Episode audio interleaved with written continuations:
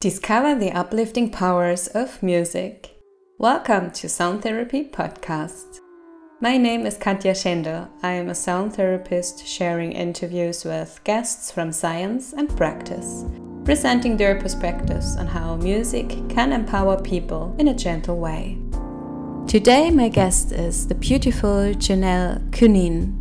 She will take us on a journey on creating Dalai Lama's music album Inner World Listen to Compassion. You are already listening to one of her beautiful tracks in the background.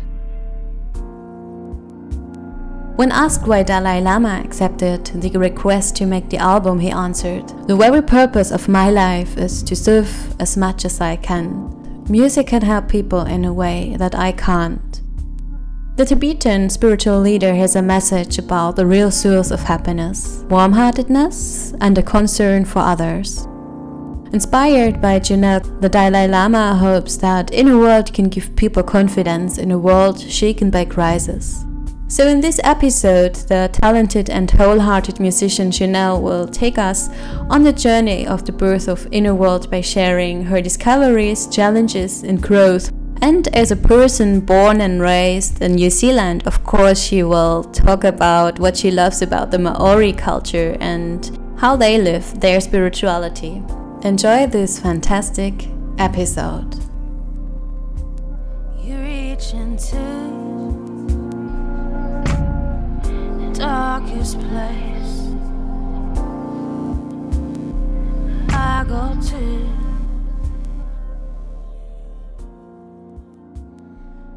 welcome everyone. Today I have a new guest here on the podcast, and it's a wonderful person. It's Junelle Kunin from New Zealand.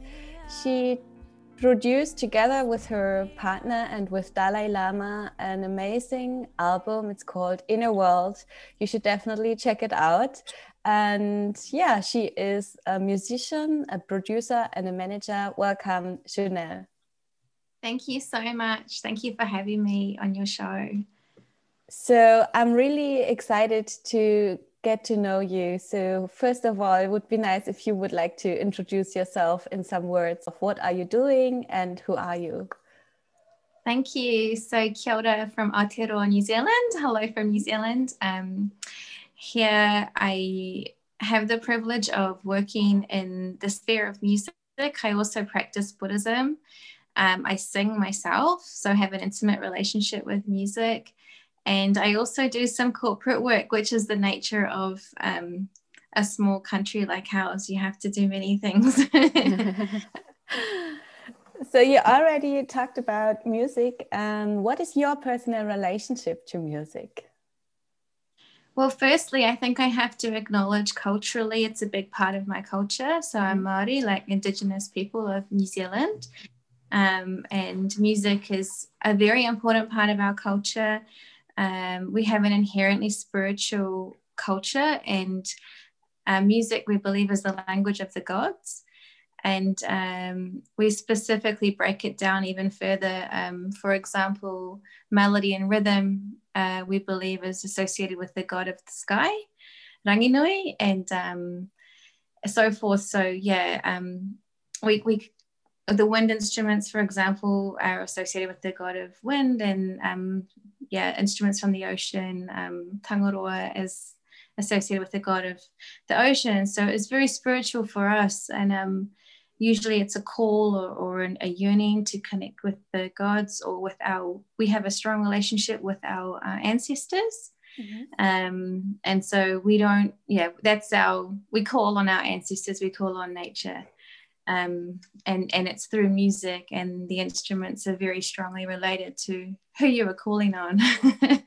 So that's that's sort of how it starts for me and that's the basis um, i've always sung um, since i was a little girl and uh, it's always been my uh, place of refuge i think i can say and and i've tried to serve um, when i've sung it's always been with the real intent to heal if i can contribute to healing. Um, that's always been a really important part of music for me. Um, and um, consequently, I did end up anyway, I, I probably won't. I'll follow your lead on the interview questions. I try not to get off track, but yeah, music's a big important part, a very important part of my life, and it's been a very um, massive healing force for me. Beautiful. Music is the language of the gods. That is amazing. And um, so glad that you already started to sing as a small child. I think it's just the best thing that we can do. yeah, thank you very much for sharing. You created the album Inner World Together with Dalai mm. Lama and your husband. What is your music about? Yeah, um, the music, I think, in this with this particular work kind of came secondary in our minds. Um, what came first was the intent of the of the work. Um, and that was to benefit people as much as possible. So when I first um, interviewed as Dalai Lama in India in Dharamsala um, for this work, so I actually recorded him at his home in northern India, um, and he proceeded to school me on the importance of music.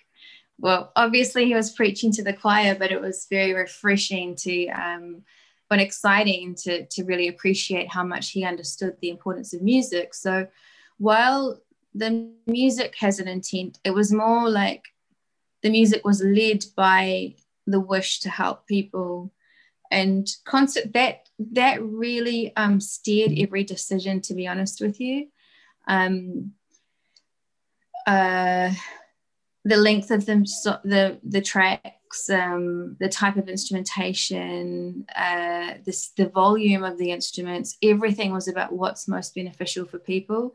And so the music really served the purpose. And it felt like um, a, a support to the to carry the Dalai Lama's voice, to carry his these um, mantras, his wisdom. It was like we always perceived the music as a real support um, to the intent of the work. And so it's a little bit complex, but I don't know. It, um, that's what kept us on track and, and guided us with all our decisions was how, how what's the most beneficial thing to do that was a constant question we asked um, mm. And we didn't want to overpower like well like we didn't want to be too much against the Dalai Lama's voice, you know, was that being mm-hmm. respectful, mm-hmm. making space for his his intent, and he'd never done this before with music combined with music, and so we carried this um, enormous responsibility and knowledge, um, especially for Tibetan people. Um, we're not Tibetan, and so we really felt like nervous that we were um, carrying the gifts from their their treasure, you know, and or their some would say God or their, their their most precious person. We were carrying his blessings and putting it into music, and it was this new new medium for them. And so, and we weren't using Tibetan instrumentation because part of the work's intent was to help as many people as possible. So we needed it to be accessible. And so um, it was daunting to start with, to be honest with you. And I, have got I've totally gone off track and I can't remember. Sorry.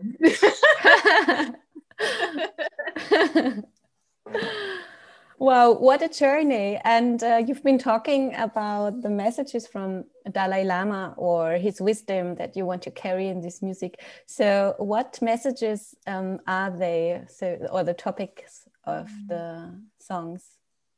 Yeah, uh, there's um, six mantras. Um, and you might, I mean, you probably already know about this with mantras, but we believe that the mantra sounds themselves have um, power um, on matter, like and on our energy, on atom, on an atomic level.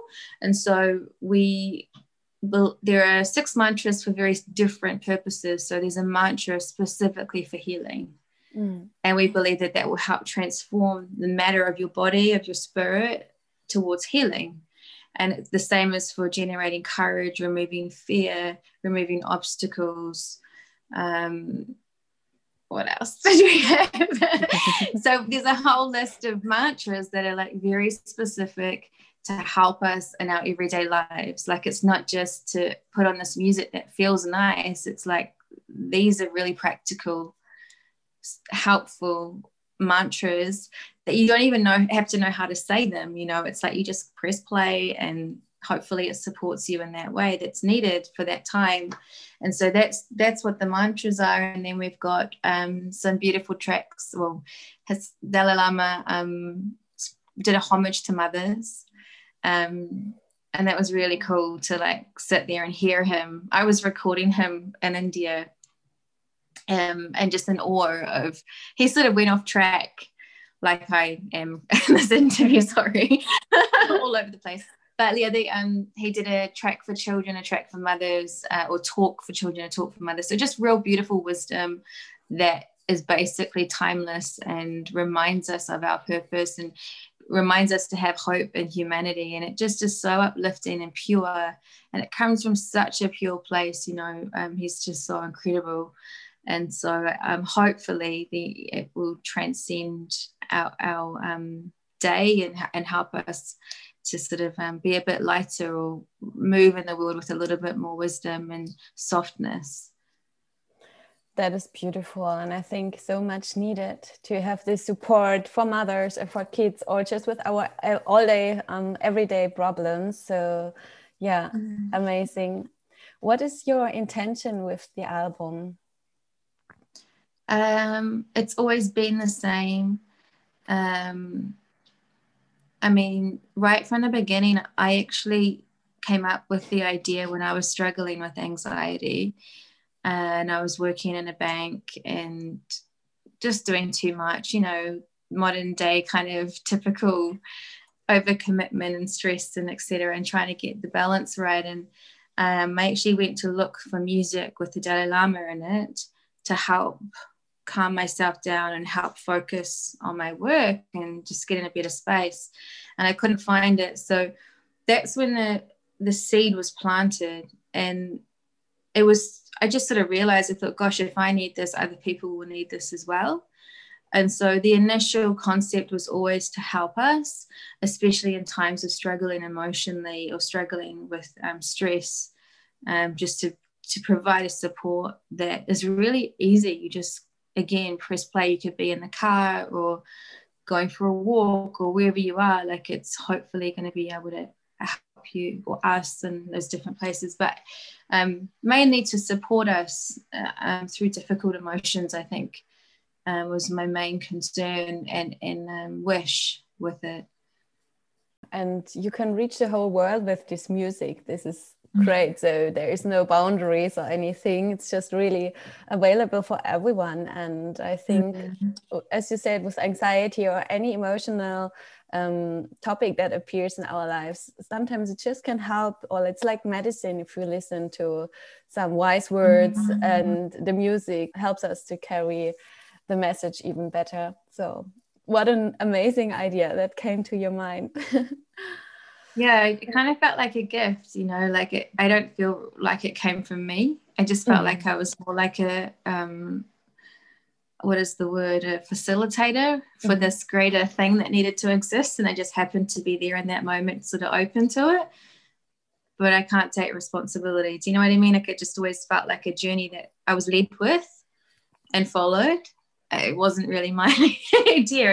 I don't know if that makes sense. Just yeah, it's always how it felt. These moments are so magic when you get this message and you you don't know where it comes from, or yeah, yeah. but you just feel it. It's right, and that's that is what you want to do.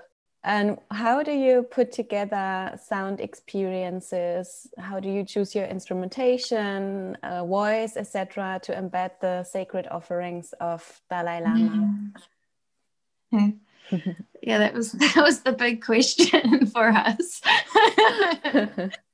um, I brought these recordings home, um, and my husband and I like it just felt like an impossible mission to begin with.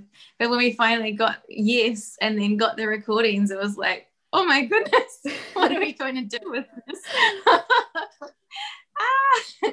So that was that journey was um my husband has this incredible gift to make music that is is kind of otherworldly and appropriately so for this work and that's actually why I asked him to make the music. Um, it wasn't because he was my partner; it was because I trusted that he would be able to find the heartbeat of it and and make it so special. Um, but choosing the instrumentation, that was actually mostly his decision.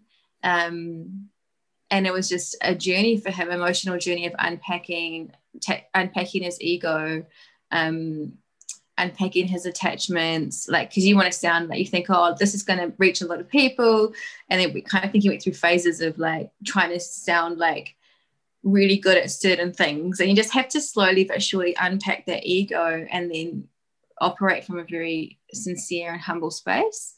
Mm. And so it was always a journey to get into that space. But what resulted was um, the instrumentation you hear on the album. And he's a guitarist mainly, although he plays a lot of instruments. So there's a lot of kind of emotive guitar in there.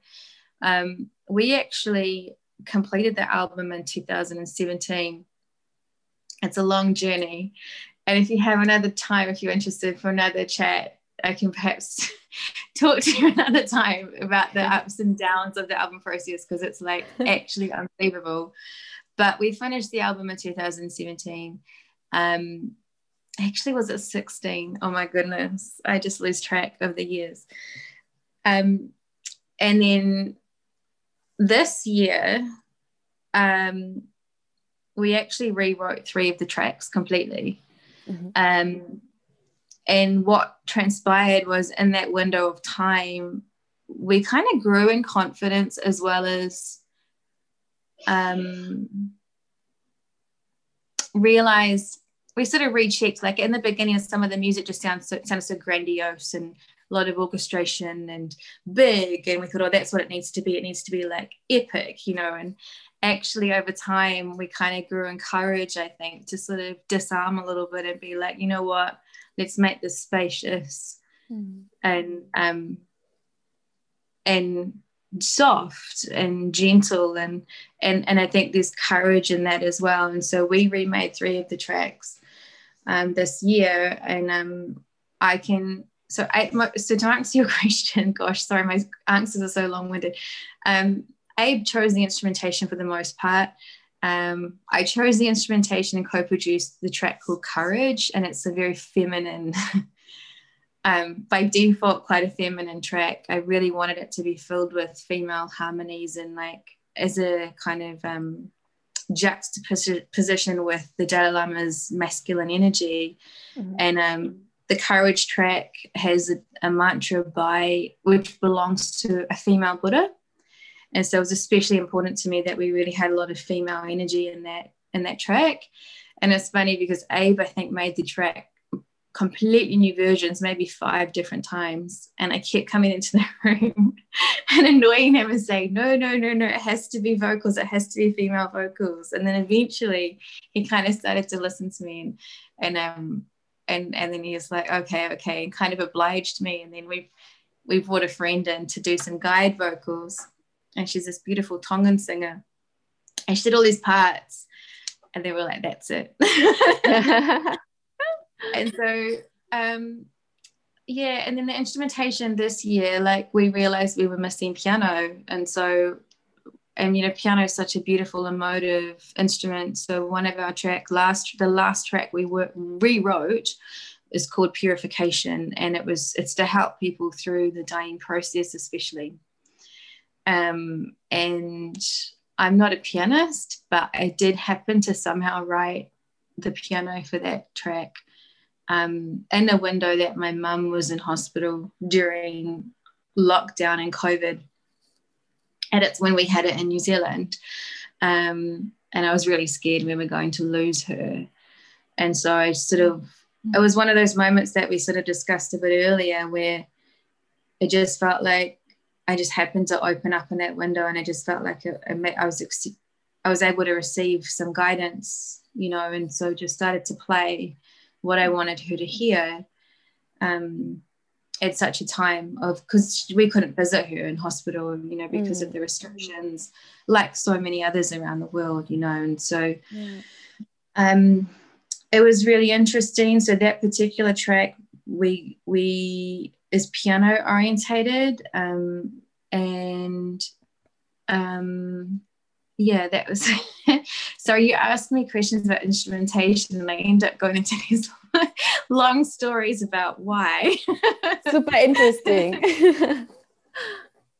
so it's just yeah there's so many places this this album has been a long journey um but actually with that particular track because you know there's so much responsibility with such a work there's so much responsibility with these mantras with the dalai lama um these mantras are like 3000 years old you know so you to even it's very humbling to have the responsibility of of putting a bit of music around it and delivering it to people and and and then on behalf of the Dalai Lama, you know, it's mm. like a huge weight. So uh, it's been um that weight has never eased. We've always carried that very seriously. But um, what happened with the purification track is um just so initially I asked the Dalai Lama in India if he could give me a mantra to help us through the dying process. Mm-hmm. Because so many of us, I mean, it's hard for anyone, but if you don't have a religion, it's uh, maybe harder sometimes if you don't have something to lean on that you know yeah. can guide you through. So i thought it'd be helpful if people could just have this mantra to help support them. You don't have to be buddhist it's just going to help hopefully. So he chose this purification mantra. But what happened was we ended up losing my nephew while we were making that track. Um, and that's just an example of the whole album. Like it would really served our hearts and spirits in every way possible. And it was humbling and difficult and heartbreaking and inspiring. It was just the whole suite of emotions. But the, um, I've totally gone off track again. But yeah, so the instrumentation, um, it's it's meant to be accessible and modern, but without hopefully having a timelessness to it. But um, yeah, it's just there's a lot of, like I say, a lot of responsibility that comes with the work. So every instrument, the volume of it, the person who played it, like my husband would mostly compose most of it, but then we would invite very specific musicians to come and replay that part and from their own lens. Um, and we would specifically ask people we knew who had hearts and lines. So like every detail was just so important um, yeah, it's quite a long act. yeah, thank you very much. I think that music and especially Dalai Lama's wisdom and words can help us to welcome people into life on earth and also mm-hmm. helps us to make saying goodbye even easier or with, with more grace and that's just, mm. yeah just great to have something that gives us support here and hope like you said and faith and yeah what a journey. I think this just shows how interesting and transformative such a process can be mm-hmm. and how we evolve and grow while we are creating something that's that's awesome. And uh, you have a big variety of instruments. Now the piano is uh, on stage as well. So amazing and also, I want to listen to Courage later on after this interview. yeah, I should send it to you. Oh, I didn't mention Anushka Shankar as well. I don't know if you know Anushka. No, not she, yet.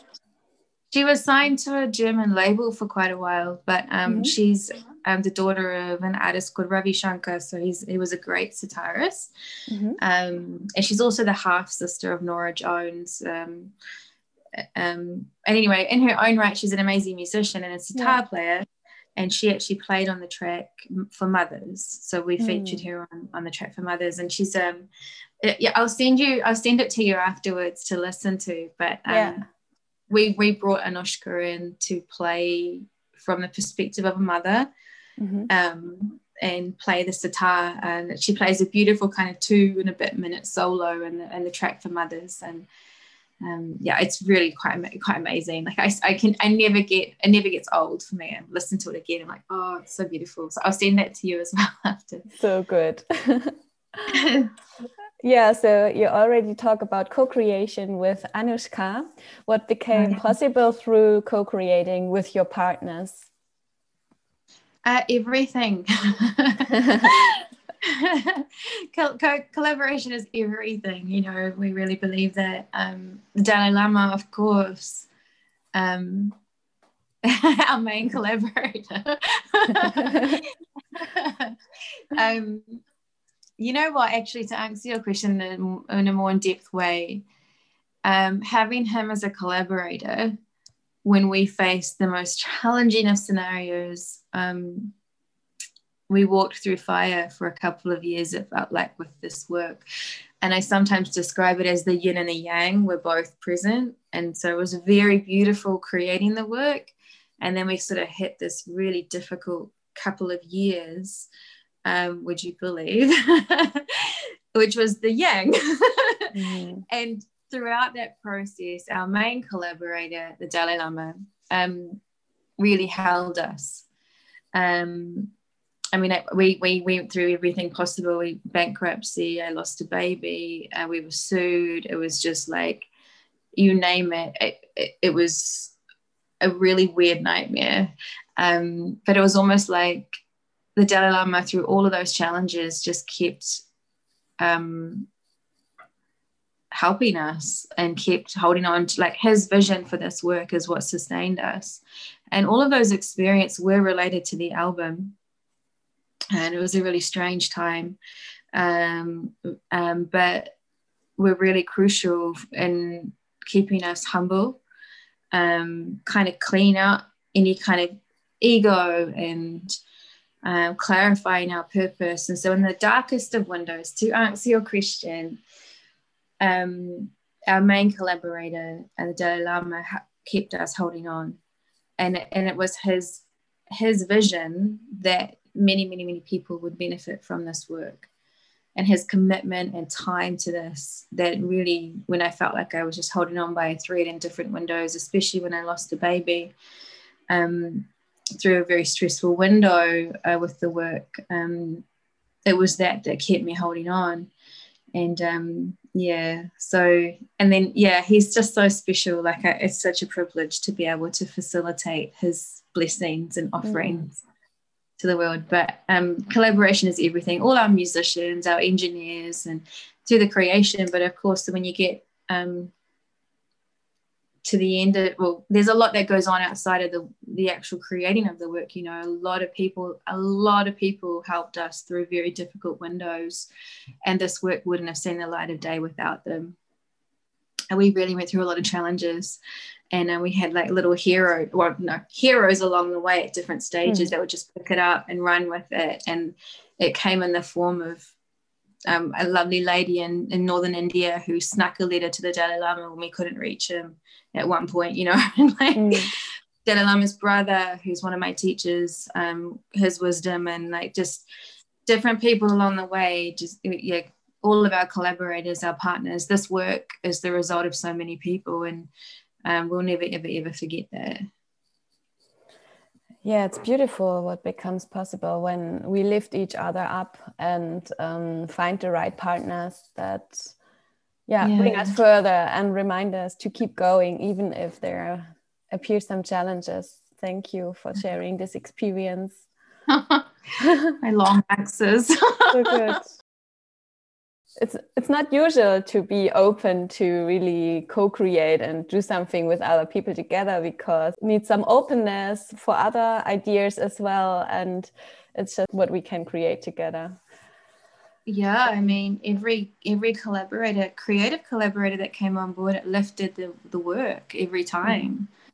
you know we had these visual artists come on board and and they um, make these beautiful contemporary buddhist images Mm. And we would, uh, they're so beautiful. And like it just lifted the level of the work every time, you know, really enriched it. And we had a, an amazing lady, a nun, um, write the explanations of each of the tracks and the mantras and the Buddhas, very um, in depth detail that I just was not qualified for. And so she came in and held that space and you know really deepened the work. And then our, our designer who put the artwork together like we had just so many wonderful and i have to actually say charles goldstuck who's the owner of the record label that the album is signed with.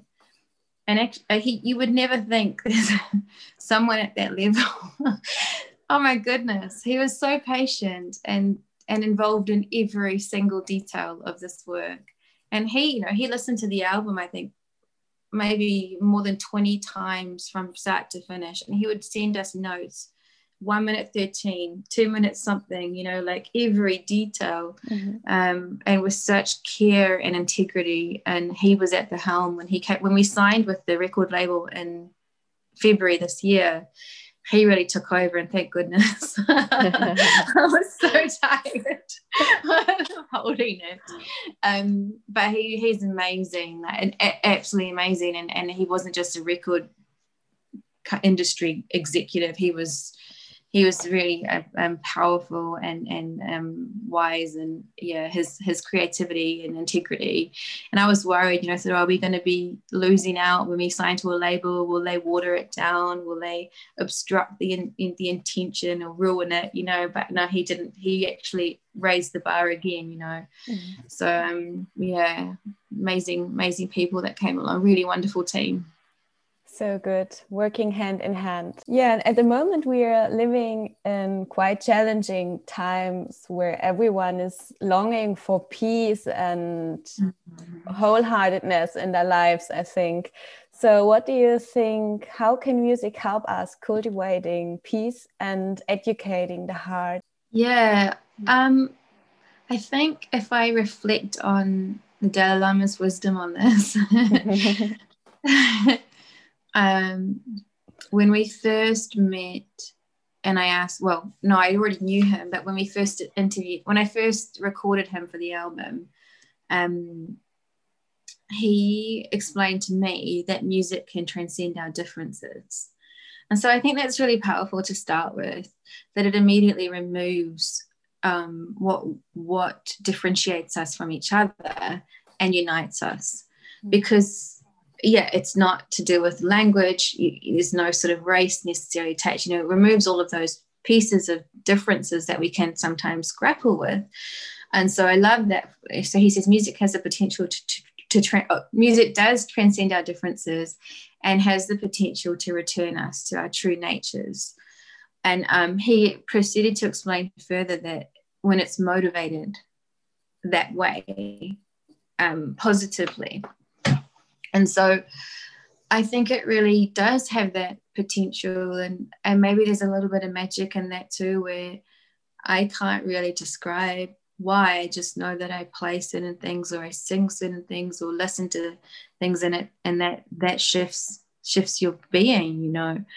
Um and and I just yeah this work was that on many layers between you know somebody like the Dalai Lama and I. From a Buddhist point of view we believe if you even hear his voice it's a blessing. Uh, if you hear those mantras it's a blessing. And then music that's motivated to support um, our emotional well-being. So for me from that perspective there's a number of layers that music can help us um, well, and I didn't mean to come back to the album, mm-hmm. oh, but I just, um, yeah, I really love uh, personally um, Indigenous music as well. Like I mentioned earlier, the Māori Māori music, it just kind of reaches my spirit in a different way, and I think the intent behind uh, the music is everything. I suppose, like what the Dalai Lama was saying, like when it's motivated in a certain way. It's not just any music, it's like it's got to be motivated to help. Yeah, true. Um, the intention is everything, and that's so powerful. So, how did Dalai Lama's teaching change your life? It was probably less the Dalai Lama's teachings and more Buddhist teachings for me in the beginning. Um, and just meeting people that uh, one of my teachers here, his name is Geshe Wanchen, and he's a Tibetan um, monk or lama, a teacher. Um, that was my first experience, and um, for me, it was like this wisdom that felt like it didn't. You didn't need to sign up to a religion, and and it, for me, it just felt like the philosophy really aligned with my own beliefs. I really like the science of it, like the cause and effect and, and the marriage with science. And then um, so that for me was really compelling. And then meeting people, like you have the philosophy, and then you have the chance to meet people like my teacher, like the Dalai Lama, where it's inexplainable. You know that um, they embody the things that I'm aspiring towards. They embody the um, wisdom, the um, the calmness, the uh, the clarity that I so wish to have. And so being around people and, and I actually experienced it. Like, the more I'm around them, um, the more positive I become and the more my negativities sort of drop away. Um, and they say that actually from a Buddhist point of view, like that's the fastest way to improve your mind is to be around beings like that who've so um, profoundly con- cultivated wisdom and kindness. Mm. And um, the Dalai Lama is um, my experiences with him started in a really intimate sort of way where I actually was hosting him in New Zealand. Um, I'd never been to a talk or anything, you know, I was actually quite new to his teachings, but I mm. had this opportunity to host him. And so that's how our relationship started uh, or friendship. And with him, it was less about his teachings. Actually, no, you're right. It was his teachings, it was the way he conducted himself, you know, uh, that really, I um, really struck my being in, a, in an irreversible way. Um, and every time I see him, and it's so luxurious to be in that position to like, I never assume I'll see him again, you know, but next minute I'm like getting to spend time with him again. And he's just so profound. Like you see this wise, beautiful being on the screen, but in person, he's just so much more profound mm. than you could ever imagine. And so that's always been um, like uh, had a, a, profound effect on my mind. And um, yeah, it, it's very sobering and, and subdues my sort of negativity and gives me hope actually. Um, and again, we went through all those challenges that um, I mentioned earlier, and, and it has been his wisdom, actually, yeah, the wisdom of his wisdom that has sustained me. So, um, yeah, but everybody's different, you know, and I wouldn't want to say it in a way that other people should sign up to or listen to him in that way, you know, like I just want to be really careful. Um, but for me, it's suitable but mm. everybody's different and, and, and I remain open to from all sorts of sources of wisdom. Beautiful connection.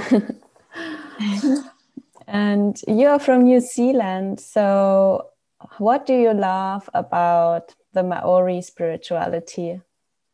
Oh yeah, I'm thank you for that question. Um, from a Maori perspective, we're never alone. And so we always have our, our tupuna, our, our ancestors around us. And um, for me, it's a lot more than that theory. For me, that is really my experience. Uh, in my dreams, um, I always feel held and I always feel like I have my um, my ancestors with me, my grandmothers and loved ones. So, um, yeah, it's a, it's a, probably a funny com- combination, but I never find that there's a disconnect between Buddhism and Māori spirituality. But for Māori, um, we have a very um, spiritual world view. Uh, it's very hard to translate from Māori to English. Uh, English just doesn't have the words or the, you know, um, sorry, my my phone just blanked. um, yeah, so about Māori spirituality, it's just we have a strong connection to um, our ancestors and a strong connection to nature. Um, and everywhere you look um, through a Māori lens, spirit is everywhere, every everywhere. And so for some they may use the, the word God, you know, and, and but for, for us it's maybe the same thing, but we we we have um, everything, there's spirit everywhere. And, and it just really informs the way you interact in the world and move in the world and appreciate um,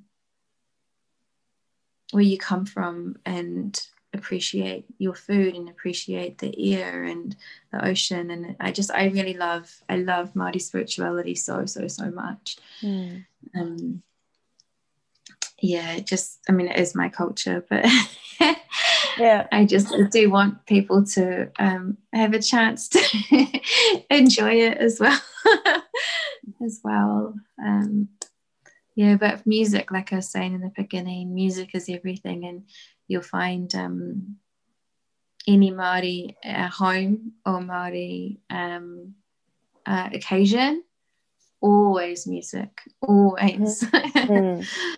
or singing and um, is a huge part, and we call on our um, ancestors often in almost everything. And we do, we, we have karakia, like prayer, for almost every occasion.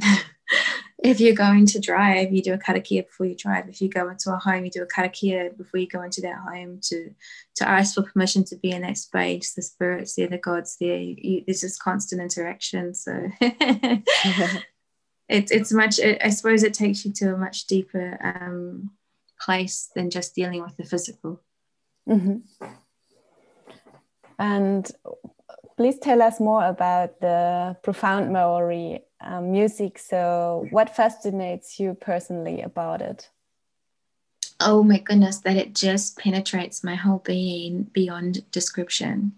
Uh-huh. It's so like we pulled one of the tracks off the album, but it was actually full of Māori instrumentation. And I was kind of sad to lose it, you know, but it wasn't my decision.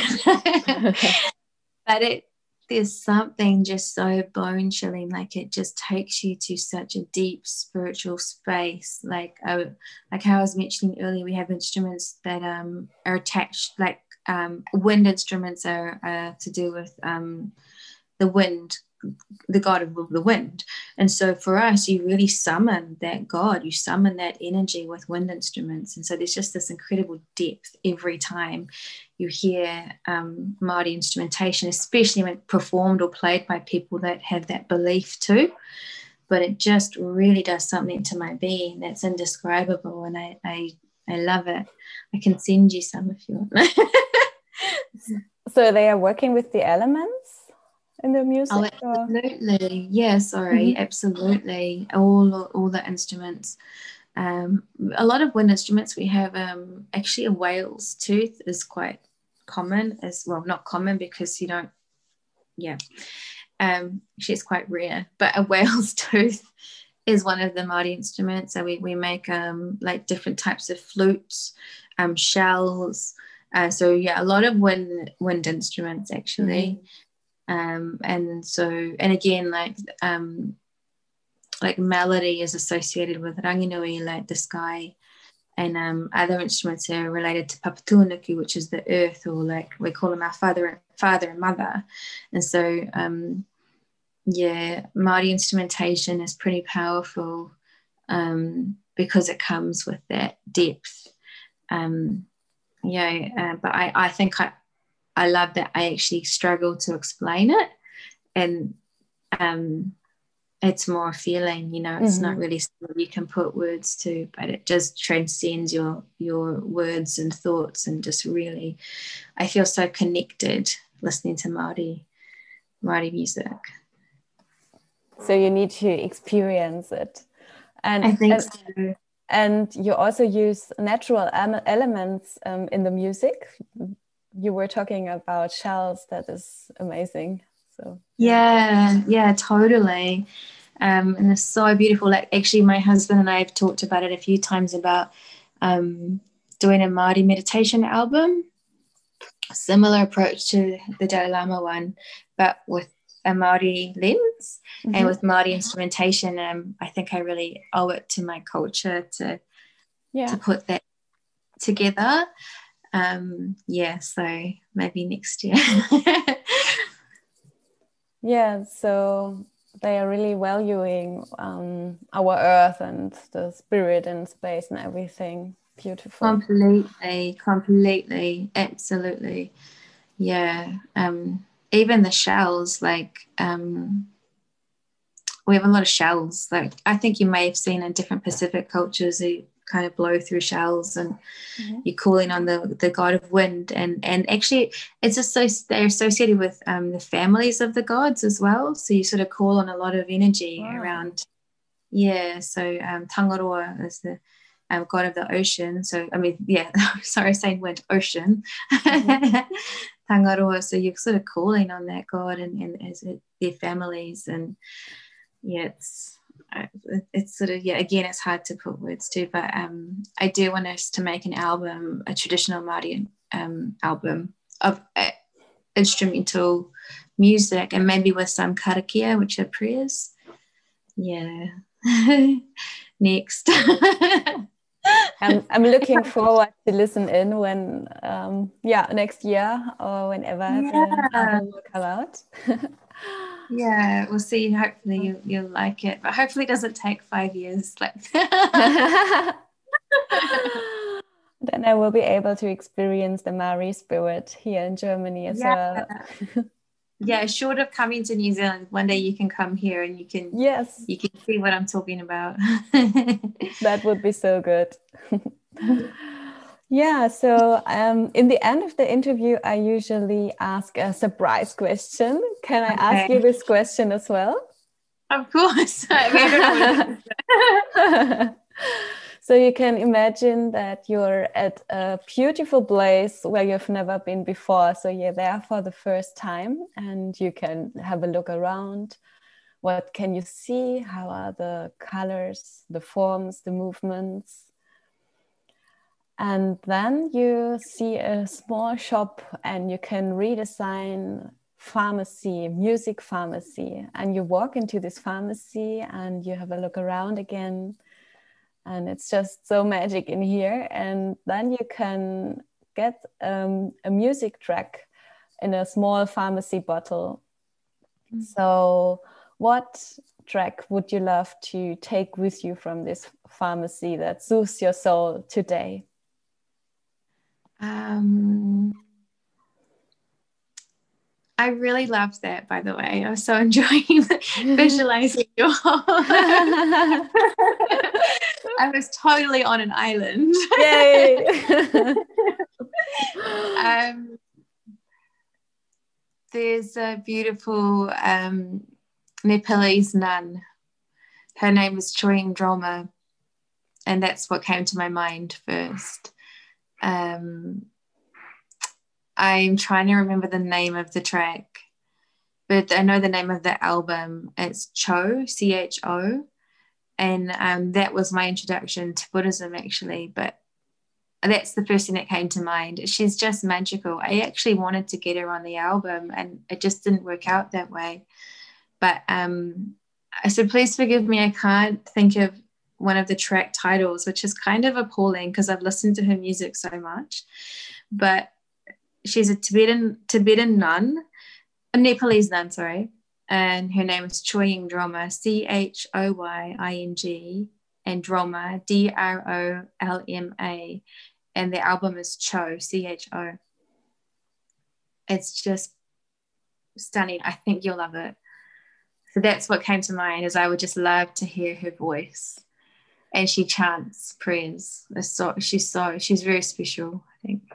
Oh, thank you. That's so special, and uh, I will link her profile in the show notes as well. I love that process. That, that I love that process. That the visualizing to the track I. I thought, what's her question going to be? oh so good. about an instrument or something, but that's so nice. Music pharmacy. hey, that could be a thing. Music yeah. pharmacy. You could go in and like like you say, like you could kind of look for your ailment on the wall and choose the track that like is for that. the medicine. Is there something else that you would love to share um, with our listeners? Some mm-hmm. message from your heart to their hearts? Oh, um, I think um, I would just like to say um, it's very humbling to be able to share this work, and I just um, hope that it helps, especially in the darkest and most difficult of windows. I hope it can reach you there. Um, because we certainly made it from some of those places and it really helped us in those times and I just really, really hope, sincerely hope it helps helps you in yeah some of those darkest um, times. Um, that's my wish that it will help um, and hold you and give you a safe place. And um, yeah, thank you so much for um, for being open to this work and interested in it and really appreciate. Thank you for your time. Yeah. Oh, thank you for bringing so much light and good vibes and healing sounds into this world. This really makes this world a better place. Thank you, thank you, thank you. Oh, thank you for showing interest. It's such a um yeah, I'm very grateful. Thank you. I hope you enjoyed this beautiful episode with Junelle Kunin. Please find all the links to her profile, to her website, her Instagram account, and of course to Dalai Lama's album Inner World in the show notes. What did you learn from Junelle? What did inspire you? Please feel free to share the podcast with all your friends so that even more people can learn about the uplifting powers of music and sound. I wish you a wonderful time. All my best. Katja.